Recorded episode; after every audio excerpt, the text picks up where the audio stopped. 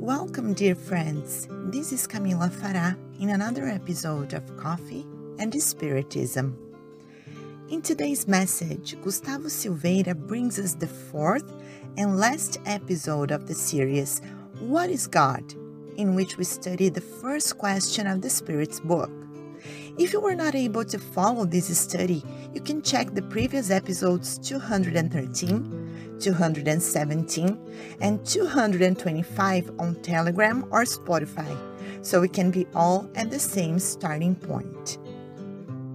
As usual, let us remember what the first question is. Kardec asks, What is God? And the Spirit's answer, God is the supreme intelligence, the first cause of all things. We have already analyzed this first question and the first part of the Spirit's response, which defines God as the supreme intelligence. In this episode, we will try to notice the meaning of saying that God is the first cause of all things. First of all, we must understand the meaning of being the first cause of something. If we read to the letter, for example, the first two chapters of the book of Genesis by Moses, we will see a God that is the final cause or the last cause of all things. Why is it the last cause? Because he creates things ultimately, which is in his last stage of development. Therefore, this is what we will find written on the book.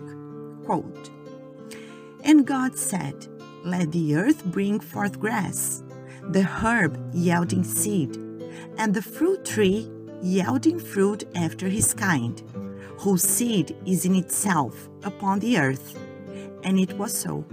Genesis chapter 1, verse 11. In other words, there was not any process of development to the trees. God made them overnight, even with fruits already. That means that trees were created ultimately. It does not say that God took the seed and placed it under the earth, cared for it, and waited until it grew. No, God said, quote, and the fruit tree yielding fruit after his kind, unquote. Uh, and they emerged, and that is what happened to the seas, the animals, and even the human being. God created everything in the last stage of formation. Everything emerged as it is, without any time of development. Without deeper interpretation, it is hard to understand the text because all the nature today works differently from what is narrated. The trees nowadays do not come out of nowhere, but from a long period of sowing, care, and growth. Hence, seeking the primary cause of all things means, for example, to walk the following path. Where has the tree come from? From the seed. And the seed? From the fruit. And the fruit? It came from another tree that came from another seed that came from another fruit. And so on until we admit a hypothesis of genetic mutation or evolution of the species that will lead us to the before of the before of the before until we get tired of asking and we still will not have reached the primary cause. To think of the primary cause is to think of what came before everything that we know to the point that we will be analyzing the most primitive stage of matter that Spiritism calls as universal cosmic fluid. The universal cosmic fluid is the matter in its most primitive stage. It is such a primitive stage that for us, it is as if matter were not even matter. And what is the cause of the universal cosmic fluid? God. Therefore, God creates the universal cosmic fluid. All the rest is the Spirit's work. And so it has to be, because otherwise God will cease being only the primary cause and will also become the secondary cause, tertiary, and so on. And if it is so for matter, so it is for the spiritual element. This spiritual element is what we call intelligent principle. God also creates the spiritual principle called intelligent principle, which is, in short, the seed that has grown and originated the trees, which is to originate the spirits with letter E uppercase in a process that is called in the question 79 of the Spirit's book a process of individualization of the intelligent principle.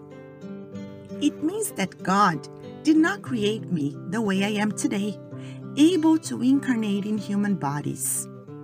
God created an intelligent principle, simple and ignorant, that is, without any structural complexity and without any knowledge. This principle has been to many realms of matter until it reached its spiritual maturity. As Emmanuel says, it acquired, by addition of mercy, what we call uninterrupted consciousness, and from there it got a sense of its own existence. From this moment on, I can say that I started to exist as a conscious being like a tree that has just sprouted. Thus, being the primary cause of all things means to create principles that create everything, to create everything primarily, to create laws that rule the universe, to create the principle in its most primitive, simple, and ignorant form. So God creates the intelligent principle and the universal cosmic fluid. The development that will take place from there is the responsibility of other spirits that God designates Himself, as we can read in the Spiritist Review and books such as Heaven and Hell. And God established perfect laws that rule life in every plane. And as He is the supreme intelligence, the laws established by God are unchangeable and deeply wise.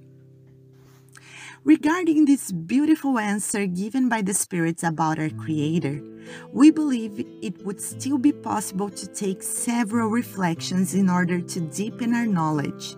But at first, this is what we would like you to know. Peace and love to you all, and until the next episode of Coffee and Spiritism.